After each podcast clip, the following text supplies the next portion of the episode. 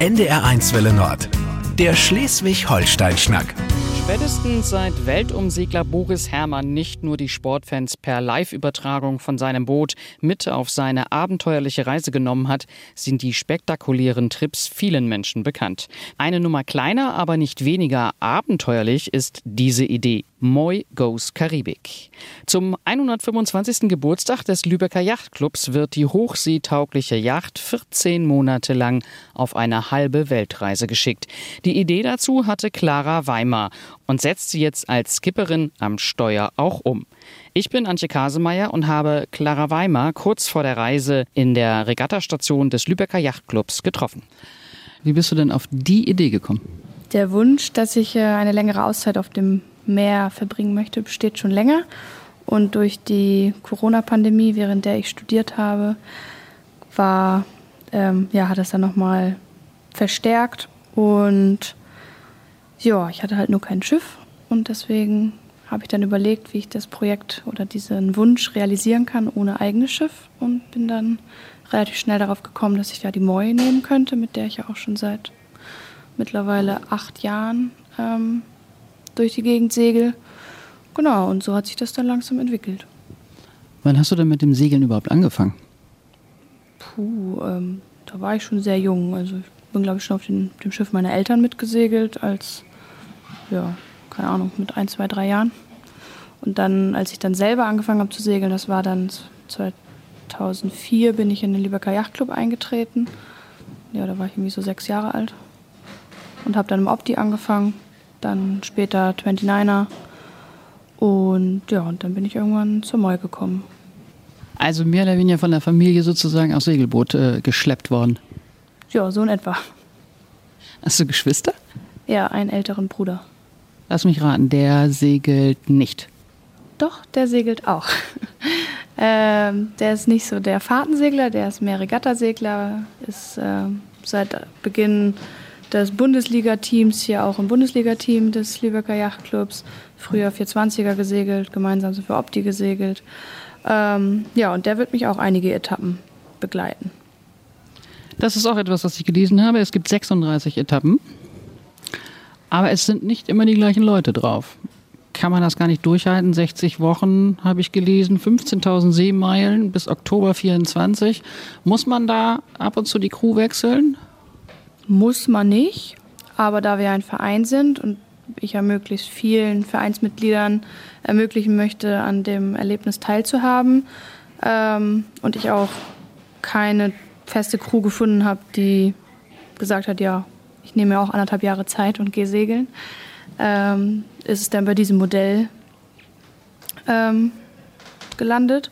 Genau, und deshalb machen wir etwa alle zwei Wochen einen Crewwechsel in 60 Wochen alle zwei Wochen ein Crewwechsel. Wie viel werden denn dann am Ende segeln auf der Moi? Ähm, knapp 100 Leute stehen bei mir auf der Liste. Ja, ja ich glaube, eher so 80 bis 90 stehen, glaube ich, aktuell auf der Liste. Und ähm, einige Plätze sind ja auch noch frei. Das heißt, ich glaube, am Ende werden es etwa 100 sein. Ihr segelt ja nicht gerade mal die Ostsee rauf und runter die ganze Zeit, sondern wenn man sich das hier anschaut, also die erste Tour geht an Helgoland vorbei bis nach Holland und dann geht es aber so Karibik, Azoren, Kap Verden, also die Reihenfolge ist jetzt gerade sehr frei gewählt, äh, das stimmt schon. Ähm, wie kommen die denn da alle hin? Fliegen jetzt ganz viele Menschen des Lübecker Yachtclub kreuz und quer durch die Welt, um auf einem Schiff dann zwei Wochen zu segeln? Ja, also einige wählen den Zug, wenn es jetzt hier noch in Europa ist. Aber auf die Inseln und in die Karibik muss man dann doch leider das Flugzeug nehmen. Ist natürlich nicht besonders umweltfreundlich, aber da muss man dann wohl drüber hinwegsehen. Wie bist du auf diese Route gekommen? Also du hast ja nicht einen Finger genommen auf der Weltkarte und hast gesagt, so, hier ist Travemünde und jetzt fange ich mal wupp, wupp, wupp, wupp. Oh, jetzt bin ich in der Karibik und jetzt mache ich wupp, wupp, wupp und dann bin ich wieder zu Hause. Ja, also ich habe mir natürlich angeguckt, welchen Zeitraum habe ich und was ist realistisch mit einem Clubschiff. Mein Traum ist natürlich noch einmal ganz um die Welt zu segeln, aber das muss ich mir, glaube ich, für später aufsparen. Das wäre, glaube ich, ein bisschen zu doll gewesen. Genau, und dann habe ich mir überlegt, okay, ich habe ein Jahr Zeit. Und da muss man auch mal ein bisschen mit den Jahreszeiten gucken, weil es gibt ja die Hurricane Season drüben in der Karibik, wie es dann passt. Und ja, diese Nordatlantik-Runde, wie ich sie ja jetzt auch mache, wir werden ja den Äquator nicht überqueren, ist so eigentlich das Klassische, was viele machen, wenn sie sich ein Jahr eine Segelauszeit nehmen.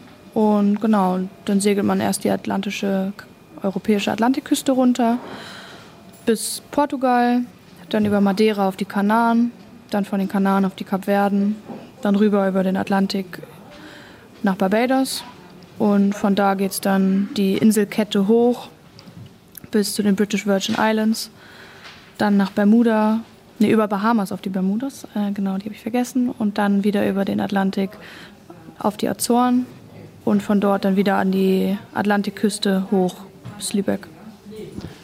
Bist du schon mal seekrank geworden? Ja, bin ich leider nicht von verschont.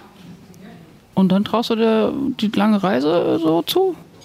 Ja, ich habe äh, Mittel und Wege gefunden, wie ich damit gut umgehen kann. Und ähm, bin auch schon selber mal über Atlantik gesegelt und das habe ich auch gut überlebt. Deswegen bin ich da zuversichtlich. Wenn es einem nicht gut geht, Lee oder Luf? Wenn es so weit ist, dass man sich übergeben muss, lieber Lee. Okay, dann hätten wir das auch geklärt. Das sind ja ganz wichtige Dinge, die man klären muss. Nein, äh, Spaß beiseite. Ähm, du hast anderthalb Jahre eine Auszeit. Äh, wie kommt man denn dazu, eine Auszeit zu haben? Ja, ich habe eine Ausbildung gemacht, danach studiert und jetzt stehe ich gerade zwischen Studium und Beruf und dachte mir, dass das eigentlich eine ganz gute Zeit ist, um sich nochmal eine Auszeit zu nehmen. Und ja, am Ende bereut man ja wahrscheinlich nicht die Sachen, die man gemacht hat, sondern die Sachen, die man nicht gemacht hat. Und deshalb habe ich mich dazu entschlossen. Jetzt ist wahrscheinlich nicht der ganz optimale Zeitpunkt, weil nach dem Studium hat man natürlich nicht unendliche Geldressourcen. Aber wenn man erstmal ins Arbeitsleben startet und dann die sozialen äh, Verpflichtungen kommen und die familiäre Gebundenheit eventuell, ähm, es wird es ja immer schwieriger, sich die Freizeit oder die Auszeit zu genehmigen. Und deshalb dachte ich mir, dann lieber jetzt. Was hast du denn für eine Ausbildung gemacht? Ähm, ich habe eine Ausbildung zur Schiffsmechanikerin gemacht. Und genau, und danach habe ich Nautik studiert. Es ist ja so ein seemännischer, oh, ein seefrauischer, äh, den Begriff gibt es, glaube ich, nicht. Also das ist ja so eine klassische, ja, jetzt hänge ich natürlich, Seemannsausbildung hätte ich jetzt was gesagt. Äh, warst du ziemlich alleine als Frau da in der Ausbildung? Ja, ich war das einzige Mädchen bei mir in der Ausbildungsgruppe und auch häufig an Bord. Die einzige Frau. Aber da hatte ich jetzt nicht so ein Problem mit. Habe auch überwiegend gute Erfahrungen gemacht, in so einer männerdominierten Arbeitswelt zu arbeiten. Deswegen hat die Ausbildung überwiegend Spaß gebracht. Also wenn du dein Kommando gibst, dann gehorchen die Jungs auch? In der Position war ich ja noch nicht. Ich war ja nur als Azubi an Bord bisher. Aber ähm, ich habe noch nichts Gegenteiliges kennenlernen müssen. Warum hast du dich denn für Schiffsmechanikerin und Nautikerin entschieden? Ich meine, es gibt ganz viele andere Möglichkeiten und Berufe. Hast du immer schon gewusst, es muss irgendwas mit Segeln oder Schiffen oder Booten zu tun haben? Nö, absolut gar nicht. Ich hatte den Berufszweig des Seemanns, Seefraus ähm, überhaupt nicht so wirklich auf dem Schirm. Obwohl ich hier in Travemünde quasi aufgewachsen bin, habe ich ja immer die Fähren gesehen, aber mir war irgendwie nicht so wirklich bewusst, dass da ja auch Menschen auf der Brücke stehen, die die auch fahren müssen. Ja, und eigentlich wollte ich Medizin studieren und die Fußstapfen meiner Eltern an, äh, antreten, aber da hat mein Abitur nicht ganz für ausgereicht. Und dann wären die Wege etwas komplizierter geworden, das zu realisieren. Und ähm, ja, und dann habe ich mir überlegt, dass das vielleicht auch nicht so ein besonders großer Wunsch von mir ist, dass ich da jetzt so viele Hebel in Bewegung setzen muss, dass es dann doch klappt. Und habe dann nochmal umüberlegt und dann quasi in einer Schnapsidee ist dann die Idee gekommen, dass ich doch vielleicht Kapitänin werden möchte.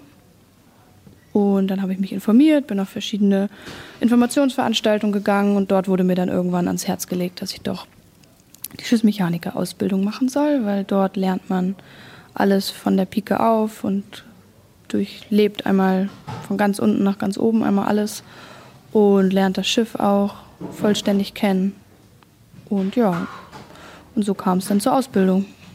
Das könnte dir ja, sage ich mal, jetzt in der nächsten Zeit auch helfen. Ne? Falls mal was kaputt geht, ist ja nicht unwahrscheinlich, dass dann mal irgendwo oh, irgendwas kaputt gehen wird, oder? Das ist richtig. Also an so einem Boot kann man eigentlich immer irgendwas basteln. Und auch der Motor ist ja ein wichtiger Bestandteil, der ja auch manchmal zickt. Und deshalb äh, hat mir die Ausbildung da auch sehr geholfen, überhaupt mal ein technisches, technisches Verständnis zu bekommen. Das hatte ich davor auch überhaupt nicht. Ähm, ja, genau, deswegen bin ich da sehr glücklich, dass ich diese Ausbildung auch gemacht habe und wird mir hoffentlich in den nächsten 14 Monaten weiterhelfen. Die Moi ist ja eigentlich ein Schulungsjachtboot, eine Schulungsjacht vom Lübecker Yachtclub. Wie bist du denn auf die Moi gekommen? Weil es das größte Schiff ist oder warum bist, hast du dir die Moi ausgesucht als Untersatz für die Weltreise? Weil es das einzig seegängige Schiff ist, was der Lübecker Yachtclub besitzt. Und weil ich halt auch schon seit acht Jahren der Skipperin bin und das Schiff sehr gut kenne, was ja auch für so eine Reise nicht unwesentlich ist. Und ich das Schiff sehr gerne mag. Ja, und wir halt immer, ja eh im Sommer so einen relativ großen Turn immer machen, so sechs bis acht Wochen durch die Ostsee bisher, aber immer nur. Und da dachte ich mir, eigentlich müsste man sie doch auch mal woanders hin ausführen und ihr mal was anderes zeigen. Es ist ja doch eigentlich so wie bei einem Haus. Es sieht von außen schön aus, aber wenn man sich dann die Einzelteile anguckt und äh, ich sag mal vom Keller bis zum, bis zum Dachboden findet man ja immer was. Bei der Moi habt ihr ganz bestimmt auch was gefunden, was zu reparieren war. Ja, definitiv. Ja, was heißt zu reparieren? Also wir hatten halt, wir haben viel in die Sicherheitsausrüstung gesteckt, dann ein bisschen was in die Elektrik. Ähm, dann am Rig haben wir einiges ausgetauscht, was eventuelle Bruchstellen geworden wären. Haben das Tauwerk auch ausgetauscht, dass wir halt jetzt möglichst viel erneuert haben, dass uns dann auch möglichst wenig auf der Reise kaputt geht. Und wir einigermaßen reibungslos diese 14 Monate überstehen werden, was wahrscheinlich nicht der Fall sein wird. Aber wir haben jetzt unser Bestes gegeben und dann werden wir abwarten, wie es sich entwickelt. Eine Renovierung, ob Haus oder Schiff, kostet Geld. Wo habt ihr das denn zusammengeholt? Ja, zum einen Sponsoren und Unterstützer, die das Projekt gut fanden und es gerne unterstützen wollten. Und dann zahlen ja auch die Mitglieder und auch Nichtmitglieder, die mitsegeln, ähm, kleine Nutzungsgebühren. Und davon haben wir eine 50-prozentige Anzahlung ähm, schon zahlen lassen im Vorhinein. Und von diesen 50 Prozent haben wir auch die Investitionen bezahlt. Nun kostet das Leben ja auf dem Schiff auch Geld. So, und hast du schon gerade gesagt, du bist gerade äh, mit dem Studium fertig. Da hat man wahrscheinlich ganz viel Geld auf die hohe Kante legen können. Ähm, auch wenn du nicht alles mitsegelst, aber für 14 Monate muss ja irgendwo das Geld herkommen. Äh, bist du vorher noch mal einen Job gegangen oder wie hast du das gemacht? Ja, genau. Ich habe schon während meines Studiums äh, immer gearbeitet und Geld zurückgelegt. Und auch meine Eltern, die mich dankenswerterweise unterstützen. Und ähm, genau, jetzt habe ich, ja, war ich am Januar fertig mit meinem Studium und habe jetzt von Januar bis Ende Juli nochmal gearbeitet und auch nochmal Geld verdient und Geld sparen können. Und jetzt bin ich zuversichtlich, dass ich die 14 Monate überleben werde. Überleben ist ja wieder ein Stichwort für mich. Es gibt Wind, es gibt Welle, es gibt Sturm. Okay, die Route ist so ausgesucht, dass ihr der Hurricane-Saison entgehen werdet, äh, die es da ja immer gibt. Aber äh, vielleicht gibt es ja auch ein paar Tierchen, so wie Haie oder Orcas oder Orcas sind ja gerade ein bisschen in Verruf geraten. Bisschen Angst, ein bisschen Bammel? Angst nicht, aber gesunden Respekt habe ich auf jeden Fall. Ähm, auch vor den navigatorischen Herausforderungen. Der englische Kanal hat ja auch so seine Tücken. Dann die Orcas, die dann in der Biskaya oder der, an der Küste von Portugal kommen. Hoffe ich natürlich auch, dass sie einen Bogen um mich machen oder um uns machen. Und ja, Wind und Wellen gibt's. Man versucht natürlich dann immer ein möglichst gutes Wetterrouting zu machen und den größten Stürmen auszuweichen. Und dann werden wir sehen, dass wir das Boot heile wieder zurückbringen. Also Kolumbus wollte ja auch was entdecken und ist irgendwo völlig falsch gelandet. Hast du Schiss, dass du dich mal vernavigierst? Ich hoffe nicht. Es wäre ein bisschen bitter bei meinem Beruf oder bei, beim Studium, dass ich mich nicht blamieren werde. Aber wir werden sehen. Worauf freust du dich in den nächsten, ich sag mal, mm, etwas mehr als ein, ein Vierteljahr besonders? Hast du dir schon irgendwas überlegt, das könnte wirklich das Highlight sein? Oh, ist schwierig, haben mich auch schon mehrere Leute gefragt. Ähm, kann ich gar nicht so genau sagen, weil ich es einfach alles extrem spannend finde. Ähm, zum einen Galizien soll extrem schön sein, dann Portugal, fahren ja auch sehr viele in Urlaub, habe ich auch schon sehr viel Positives gehört, war selber noch nie da. Die Inseln Madeira, Kanaren, Kapverden haben, glaube ich, auch alle ihren eigenen Charme. Aber natürlich die Karibik mit dem türkisblauen Wasser und der Sonne und dem Lifestyle, glaube ich, werden auch sehr, sehr cool. Ja, auf die Azoren freue ich mich auch. Da war ich schon mal nach meiner letzten Atlantiküberquerung. Ja, also ich kann nicht wirklich sagen, das wird mein Highlight oder auf das freue ich mich am meisten. Ich freue mich einfach eigentlich auf alles. Du sagst das hier so völlig trocken nach meiner letzten Atlantiküberquerung. Also, äh, als ob das was ganz Normales ist. Ich meine, andere Leute freuen sich ein ganzes Jahr auf, ich sag jetzt mal, zwei Wochen Urlaub. Nehmen wir mal das Beispiel von dir, äh, Portugal, und du sagst nur eben eine Atlantiküberquerung. Äh, ist das für dich gar nicht so was Besonderes oder ist das, gehört das zu diesem Projekt dazu?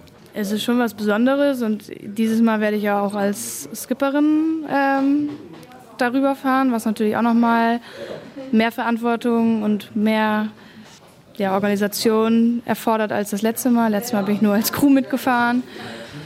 Ja, aber ja, wenn man die Karibik segeln muss, ist halt äh, oder möchte, ist natürlich der der Atlantik zu überqueren. Sonst kommt man da leider nicht hin. Deswegen gehört es halt auch irgendwie dazu.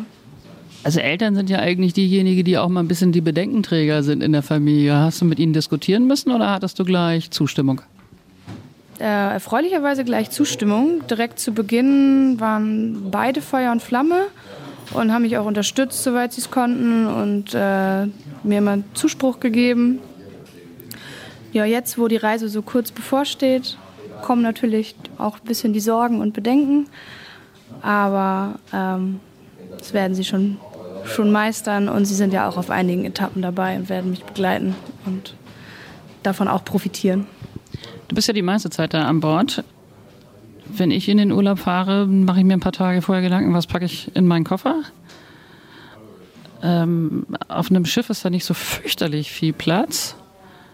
Wie viele Seesäcke musst du denn packen? Ja, eigentlich gar nicht so viel mehr, als wenn ich zwei Wochen losfahren würde, weil es ja Waschmaschinen gibt und die gibt es ja auch in vielen Häfen und deshalb muss ich halt einmal verschiedene Klimazonen natürlich beachten, aber ansonsten ist es gar nicht so viel mehr als ein normaler Ostseeturn. Also ich habe mir eine gute Packliste gemacht und hoffe, dass ich dann möglichst wenig vergesse, aber ich fahre ja nicht fernab jeglicher Zivilisation. Das heißt, es gibt auch Läden, wenn ich was vergessen haben sollte, wird es mir entweder mitgebracht, was ja auch was Nettes ist bei dieser Art des Turns, dass alle zwei Wochen neue Leute anreisen, die auch Ersatzteile mitbringen können. Oder halt Sachen, die ich vergessen habe. Oder ich kaufe es mir dann halt, wenn es nicht anders geht. Es hört sich so an, als ob ihr immer in den Häfen auch ein bisschen länger bleibt. Also es ist nicht ankommen, hu, hu, hu, schnell mal die Wäsche waschen und dann ein bisschen was einkaufen und wieder weg, sondern es soll auch so sein, dass man sich ähm, vor Ort mal ein bisschen umschaut. Ja, genau. Also ich habe die Etappen überwiegend so geplant, dass man auch immer Zeit hat, mal einen Tag an einem Ort zu verweilen und sich das anzugucken. Weil ich möchte ja nicht nur das Wasser sehen, das Wasser sieht ja überall fast gleich aus, sondern ich möchte auch Land und Leute kennenlernen und eine schöne Zeit haben und nicht nur Meilen kloppen. Du hast jetzt knapp anderthalb Jahre Auszeit vor dir. Hast du überlegt, was mache ich nach der Auszeit? Wieder eine Auszeit oder? Also muss man sich vielleicht erstmal erholen vom Turn, um dann zu wissen, was man beruflich macht oder weißt du das jetzt auch schon? Ja, also eigentlich habe ich ja dadurch meine Ausbildung, mein Studium den Weg geebnet Richtung nautische Wachoffizierin und das ist auch eigentlich mein Plan, dass ich dann ab Januar 25 mir einen Job in der Seefahrt suche, weil eigentlich möchte ich schon noch meine Patente ausfahren. Frachter, Containerschiff, keine Ahnung, Fähre? Was, was soll es werden? Das ist die große Frage. Ähm, eine Option sind natürlich Containerschiffe, auf denen ich auch meine Schiffsmechanikerausbildung gemacht habe. Nicht das Spannendste, aber geregelte Arbeitszeiten und solider Job, würde ich sagen. Also das ist eine Option. Expeditionskreuzfahrten finde ich aber auch spannend, auch wenn Kreuzfahrten natürlich auch nicht so wirklich unterstützenswert sind. Aber äh, Finde ich natürlich spannender, als Boxen durch die Gegend zu fahren, wie so ein Busfahrer. Nichts gegen Busfahrer. Ähm, aber so Expeditionskreuzfahrten sind natürlich ein bisschen spannender vom Revier, von der Navigation, von ähm, den Unternehmungen. Oder auch die so Luxus-Charterschiffe oder auch Eigner finde ich auch sehr spannend. Da muss man nur, hängt von ein paar Bedingungen ab, ob man das wirklich möchte oder nicht. Und da ist es auch schwierig, seine Patente auszufahren. Da kann man eigentlich dann eigentlich erst starten, wenn man seine Patente schon ausgefahren hat. Deswegen wird es wahrscheinlich auf Container oder Kreuzfahrtschiffe hinauslaufen. Expedition hört sich gut an. Nordpol oder Südpol? Beides. Alles spannend. Ja, oder auch äh, Forschungsschiffe, auch spannend. Mal schauen, wer mich dann noch möchte, nachdem ich jetzt anderthalb Jahre Auszeit genommen habe. Aber vielleicht ist das ja auch genau dein Prä dann hinterher, dass die Leute sagen, nun ist sie äh, tiefenentspannt. Apropos tiefenentspannt. Du hast gerade gesagt, 80, 90, vielleicht 100 verschiedene Leute werden in all der Zeit auf diesem Schiff sein. Da kann ja Lagerkoller im Sinne von persönlicher Lagerkoller gar nicht aufkommen, oder? Nö, das äh, hält sich hoffentlich in Grenzen.